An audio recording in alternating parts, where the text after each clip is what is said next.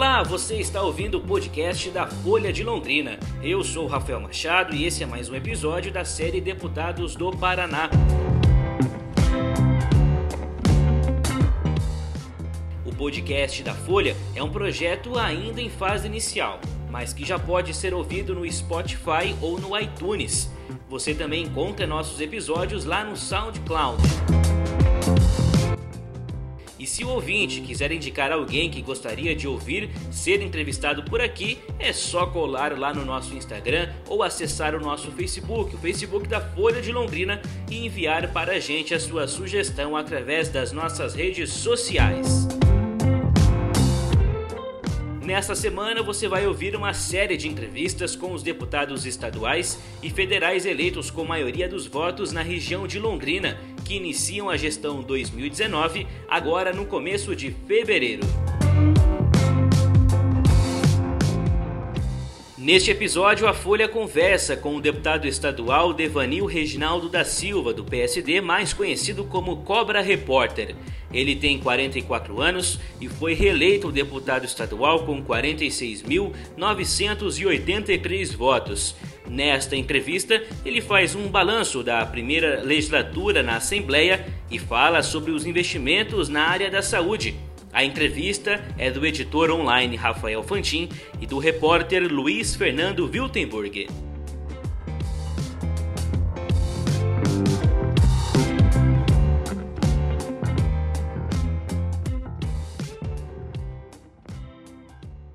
Sou Cobra Repórter, meu partido é o PSD, é, eu obtive nas urnas 46.983 votos. O balanço da primeira legislatura foi, é, foram quatro anos de muito trabalho, é, convivendo assim no meio de muitos assuntos polêmicos, não é? um momento complicado da política brasileira. Não, é? não foi fácil sobreviver é, nessa turbulência política. O que predominou foi o trabalho, a honestidade, a dedicação e a vontade de ajudar a nossa região. Eu acho até que foi isso que fez com que a gente tivesse mais de 50% é, no aumento da nossa votação em relação à primeira eleição. Então eu queria que você fizesse uma reflexão, assim, quais os maiores acertos e onde que teve algum erro, alguma coisa que você é, reavaliaria, que você faria de modo diferente? É, eu acho que o, o, mandato, apesar de ter sido assim tão turbulento, né, é, os quatro anos foram muito, é, é muito turbulentos, nós tivemos também coisas boas, boas conquistas para a nossa região. Nós conseguimos se posicionar diante de assuntos importantes aqui para a nossa região, conquistas importantes para a nossa região, como é a Clínica Odontológica da UEL, que foi uma obra que nós abraçamos, levamos para o governo, mostramos a importância de, dessa construção é, para a cidade de Londrina, para a população, não é? e a clínica já está funcionando lá no campus da UEL. Além disso, outras demandas importantes aqui que também nós estivemos juntos, como o contorno norte de Londrina. Nós também é, brigamos muito por isso, tivemos diversas reuniões, trabalhamos nesse sentido, é? ajudamos a trazer a sociedade também é, para essa discussão.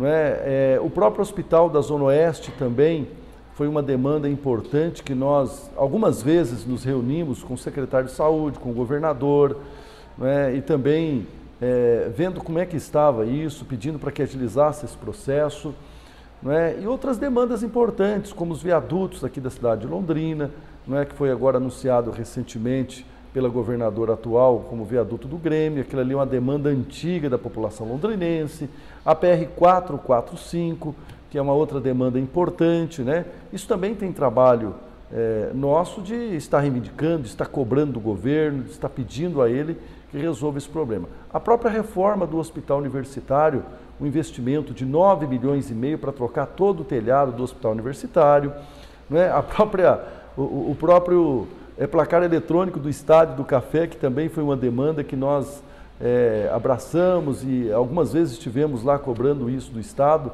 está? Tá lá agora, ninguém nem fala mais nesse assunto.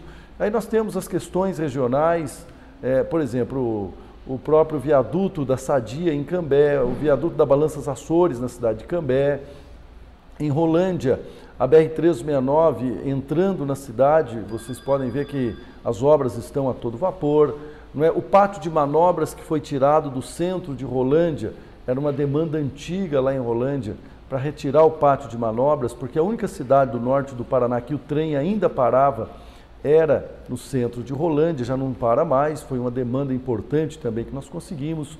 Não é? Em Arapongas, dá o título de capital moveleira para a cidade que mais, é, é, que mais produz móvel no estado do Paraná, que tem um parque moveleiro fantástico, é? e esse título foi dado através do nosso projeto, reconhecimento. Não é? Também é, a diminuição de alguns impostos nessa área, para que fortaleça a indústria moveleira na cidade de Arapongas. Enfim, obras importantes assim que é, melhoraram a vida das pessoas e que nós conseguimos estar juntos não é, nessas demandas importantes para a nossa região. Na gestão passada, o senhor deixou bem claro o seu posicionamento em relação à atual legislatura, né? deixou bem claro o posicionamento do senhor, como o senhor disse, que é, se, não, se não apoiar o governo do Estado, não ganha nenhum papel de bala. Naquele caso da reforma da Previdência. É, eu queria saber é, qual deve ser o seu posicionamento ah, para o governo que começa agora de novo. A base ela tem que ter um posicionamento responsável também. É? Infelizmente, a base é, é uma, é uma prática política que existe no país e quem é da base ajuda a discutir os problemas da sua região, ajuda a trazer os recursos, ajuda a buscar a solução para aquilo que você entende ser necessário para a população. Quem é oposição faz um trabalho mais é, de, de crítica, um trabalho mais de, é, de ficar é, é mostrando aquilo que não é feito. É? é no governo passado, é, nós trabalhamos buscando trazer os recursos para a nossa região, mas ao mesmo tempo cobrando também do governo aquilo que é importante. Não é porque é base que você vai concordar com tudo, pelo contrário, aquilo que foi errado você tem também o é, é, você tem que chegar lá e cobrar do governo. E para quem é base, isso acaba sendo até mais favorável, porque você chega lá e fala: oh, Isso aqui está errado, não pode ser assim. Né? É, no governo atual, agora no próximo governador, o, o Ratinho Júnior, eu sou da base dele porque sou do partido. Não é? Fui um dos coordenadores de campanha dele, ajudei a elaborar o plano de governo. Então, sou base do Ratinho, mas quero dizer também que vou fazer o trabalho de fiscalização o trabalho de ajudar o governo, o trabalho de alertar o governo, de mostrar onde está errando, não é? o trabalho de levar as demandas da nossa região para que ele possa é, resolver os problemas. Né? Então, esse é o trabalho que nós pretendemos fazer, resolver o nosso problema. Ser crítico, né? só ficar gritando, mostrar que está errado, isso não resolve. Nós precisamos arrumar solução para os problemas. A política ela está muito moderna, está muito diferente. Você sair por aí esbravejando, falando que isso, aquilo está errado, todo mundo sabe. Agora eu quero saber da solução, quero saber de elaborar projetos, de você chegar com coisa concreta para o administrador e mostrar para ele que é aquilo ali que vai resolver o problema. É assim que nós temos feito, é assim o nosso posicionamento. Eu imagino que assim deveria ser o posicionamento de todos. Não é porque sair por aí falando que está errado, todo mundo fala. Agora, de que forma nós vamos consertar os problemas que nós temos? É isso que nós precisamos fazer, levar né, para o governo. Na, nessa última legislatura, o senhor falou das turbulências, né? E, dá para a gente destacar duas delas. A questão do dia 29 de abril, que aconteceu ali na questão do, da reforma para a Previdência, e, e também a questão do, dos pedágios, que investigações nesse último, nesse último ano, a Lava Jato entrou mesmo no pedágio do Paraná. Queria saber o posicionamento do, do senhor nesses dois casos como que fica, como ficou a relação e como deve ser a relação do, na, na, na, avaliação do senhor como deputado, como deve ser avaliado a, a, até o relacionamento desse novo governo com os servidores e professores? E em relação ao pedágio, se o senhor é, é, vai se posicionar contra ou a favor da renovação do pedágio, que vai chegar em 2021, vai estar dentro da legislatura dessa próxima legislatura, mais próximo do governo. Pela renovação ou não do contrato, ou até pela a, a continuidade, pela elaboração de um novo, de um novo contrato de concessão. Né? Sim. A respeito do dia 29 de abril, aquilo foi é, é, uma barbaridade que aconteceu, né? Aquilo, é, ninguém concorda com aquilo, é lamentável, né? É muito triste para a história do Paraná, tudo isso que aconteceu. A gente jamais é, esperava que aquilo fosse acontecer, aquele confronto, né? Foi muito triste tudo aquilo. É, uma das coisas que aconteceu durante esse período é que aqueles que votaram a favor é, do governo naquele momento, né, é, foi taxado como inimigo da educação. Isso não é verdade, gente. Pelo contrário, né, a gente tem é que valorizar a educação, né? É que todo brasileiro, ele é assim, quando você mexe alguma coisa que vai prejudicar o bolso dele, que vai atrapalhar um pouco o bolso dele, a tendência é ele gritar, a tendência é ele é, ficar bravo, né? Mas nós estamos atravessando um momento político tão sério, tão grande, que as coisas vão ter que acontecer. Eu tenho acompanhado aí, por exemplo, os municípios, o índice dos municípios, todos eles praticamente está ali. Aquele que não está com o índice extrapolado está perto disso. E vai chegar uma hora que não vai aguentar. Né? Nós sabemos disso. Né? É, além de tudo, a carga tributária é muito alta. Para aumentar é, receita, é, vai ter que diminuir a despesa. Não vai ter outro jeito, porque a população não aguenta mais pagar a conta. Né? E está ficando. É, por um lado é bom, a população está vivendo mais, né? É, o povo está vivendo mais, mas por outro lado, aqueles que têm um cargo público né, e depois se aposenta, né, isso vai ficando uma carga tributária muito cara depois para as pessoas pagarem. Vai ter que ir ajustando. O próprio presidente Bolsonaro agora falou que vai ter que fazer a reforma da Previdência. Não é? Esse sistema não se sustenta mais. Algo vai ter que ser feito, pode ter certeza disso. E todos os governos, a partir de agora, vai ter polêmica a respeito disso. Porque algum tipo de medida, algum tipo de ajuste vai ter que fazer. Não tem jeito. Não é? E isso é em todos os segmentos, sabe? Inclusive com a classe política também. Está sendo discutida agora na Assembleia Legislativa a diminuição do índice que é repassado para os poderes, sabe? Hoje a Assembleia recebe 3,1, né? Está é, tá sendo discutido para ser repassado 2,5, sabe? Então vai ter que cortar na carne de todo mundo, não tem outro jeito, né? não tem outra forma mas a gente valoriza muito a educação e entendemos que é através da educação que nós podemos mudar a história do país, né? em diversas é, circunstâncias. Né? Tanto é que eu fui um dos deputados que mais briguei para que, por exemplo, quando eu assumi, nós tínhamos um problema dos ar-condicionado aqui em Londrina, que estavam todos parados. Quando eu fazia reportagem de televisão, eu chegava numa sala de aula, criançada tudo né, transpirando, né, sofrendo, o ar-condicionado lá encostado, e aí eu fui descobrir depois que é, a rede elétrica não suportava a instalação do ar. E eu fui lá, briguei com o governo, não é, falei que aquilo era um absurdo e hoje tem todos os ares aí é, é, instalados. E depois também briguei para a reforma de colégios, né, a valorização né, da classe não é só dando aumento a ela, é reconhecendo também o trabalho que eles fazem. Né? Então são vários, é, várias é, circunstâncias nesse ponto. Me dou muito bem com os professores, tenho vários amigos professores, não, é? não tenho dificuldade nenhuma de relacionamento com eles, pelo contrário, é? eles entenderam o posicionamento naquele momento, né? É, já estamos brigando em outras demandas para ajudar a classe, isso é fundamental. Com respeito ao pedágio, eu sempre fui um crítico, sabe? Porque acompanhei muito de perto toda essa, essa discussão né? Nós temos duas praças de pedágio aqui muito perto de nós. Nós temos aqui em Jataizinho, que eu costumo dizer que é o pedágio mais caro do mundo. Né? Nós temos aqui entre Arapongas e Rolândia, tem outra praça de pedágio. E assim, eu acompanhei muito bem e me lembro até que nós tínhamos é, ali próximo a Arapongas algumas empresas instaladas ali, pequenas empresas, restaurante, uma fábrica de estofado, lanchonetes. Né? E depois que veio o pedágio, essas empresas sumiram, né? a maioria foram embora. Tem algumas que sobreviveram ainda com muita dificuldade. E aí aconteceu o quê?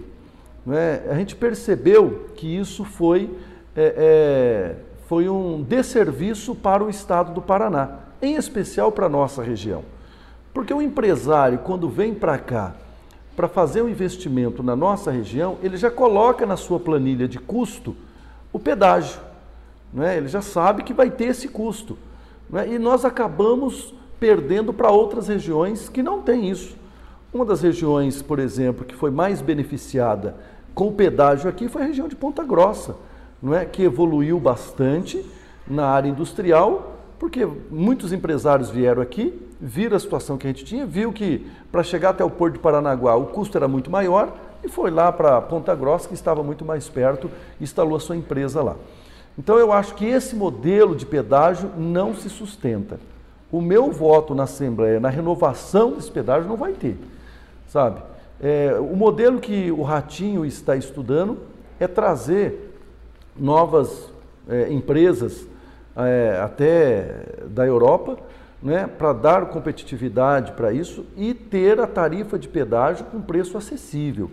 Né? Você passa ali na 101, que vai ali para o Rio Grande do Sul, pedágio custa R$ 2,50. Né? Essa é uma tarifa justa, sabe? Eu acho que aí não teria problema nenhum de você pagar uma tarifa né, R$ reais, no máximo R$ 3,50, eu acho que não teria problema. Não você pagar R$ reais, não pagar R$ reais, como é aqui. Então eu acho que é, a justiça até que enfim acordou para isso, né? agora que é, é, fez a parte dela, porque quantas ações nós tivemos contra o pedágio? No entanto, é, é, a gente sempre perdia, o pedágio sempre ganhava. A justiça sempre dava causa, ganha para o pedágio, por causa do contrato que foi muito bem amarrado, foi muito bem feito, né? Um contrato impune a qualquer ação parlamentar, a gente não tinha qualquer condição de fazer um projeto em cima é, desse contrato para né, mudar isso, e lamentavelmente o povo pagou a conta durante todo esse tempo.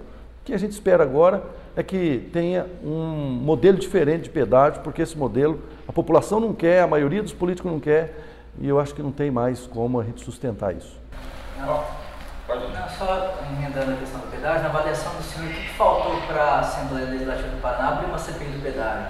Não teve CPI do pedágio. Existiu a CPI dos pedágios. Existiu lá atrás, antes do, desse mandato meu, eles fizeram uma CPI do pedágio, né? É, só que não conseguiram, aí, pelo menos. E a Força Tarefa já conseguiu achar? É, eu não participei dessa CPI, né? Então. É, foi antes da, foi antes da, da, da, da legislatura, eu não tive é, acesso a isso, né? É, sei que não, a CPI acabou não dando o resultado que a população esperava, né? E lamentavelmente acabou não dando nada. É, já a Operação Lava Jato descobriu, né? Um monte de irregularidades aí né, e está sendo investigado. O que a gente espera é que realmente venha à tona isso aí. Não sei o que pode acontecer, se devolver dinheiro para a população, sei lá, alguma coisa tem que ser feita. Lamentável que ainda as obras não foram concluídas, né?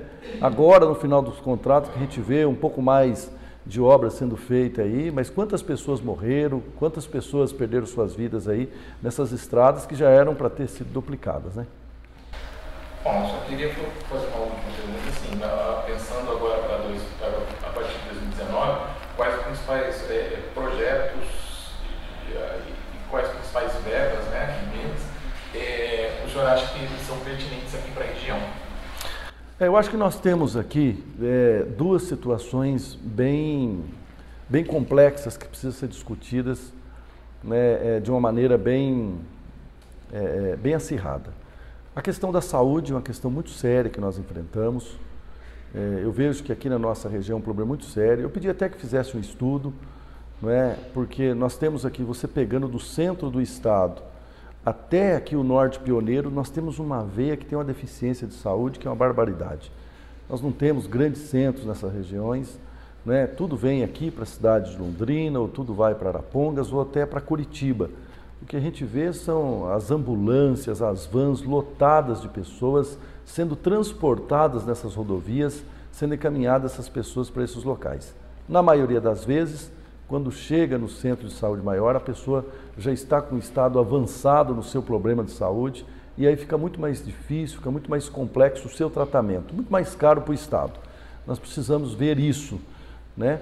E além disso, a, a nossa própria, o próprio sistema de saúde aqui né, da nossa região, da cidade de Londrina. Né? Há quanto tempo não se faz um leito de SUS na cidade de Londrina? Quanto tempo não se constrói um hospital? Os últimos hospitais foram o Hospital da Zona Sul e o Hospital da Zona Norte.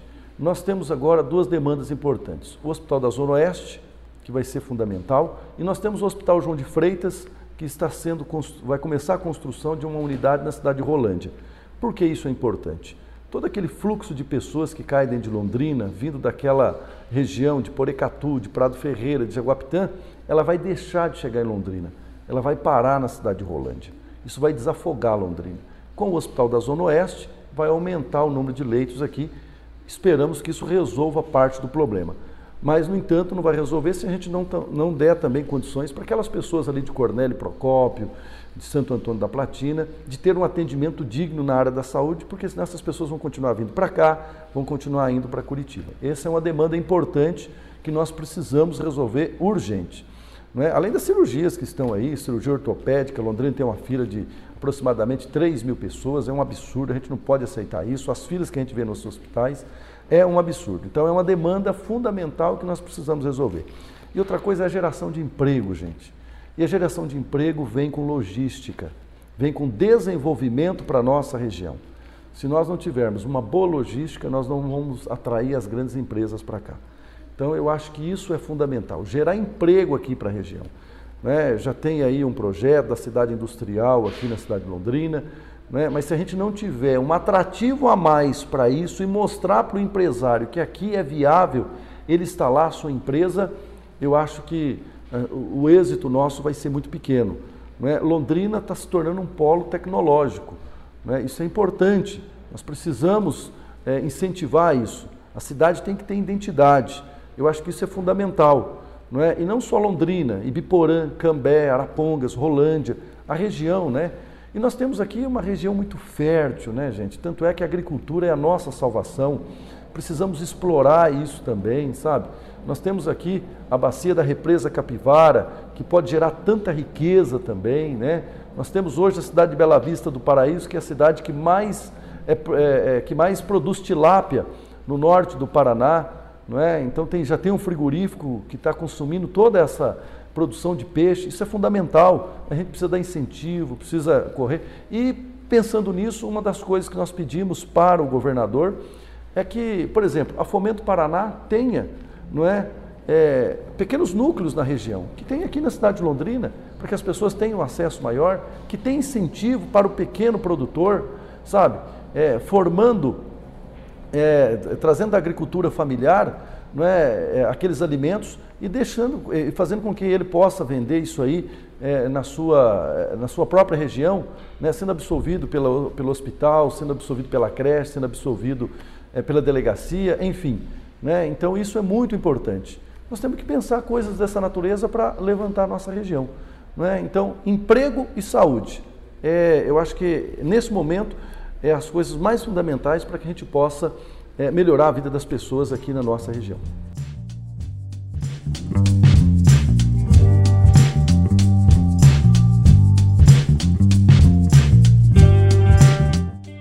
Você ouviu o podcast da Folha de Londrina com o deputado estadual Cobra Repórter do PSD. Para ouvir mais entrevistas como essa, você já sabe, né? Siga a gente no Spotify e também no iTunes. Se você quiser fazer sugestões para este podcast de entrevistas, não pense duas vezes e mande já, agora mesmo, uma mensagem em nosso Instagram ou Facebook. É claro, aproveite e siga nossa conta arroba Folha de Londrina. Até a próxima, pessoal. Um grande abraço. Tchau.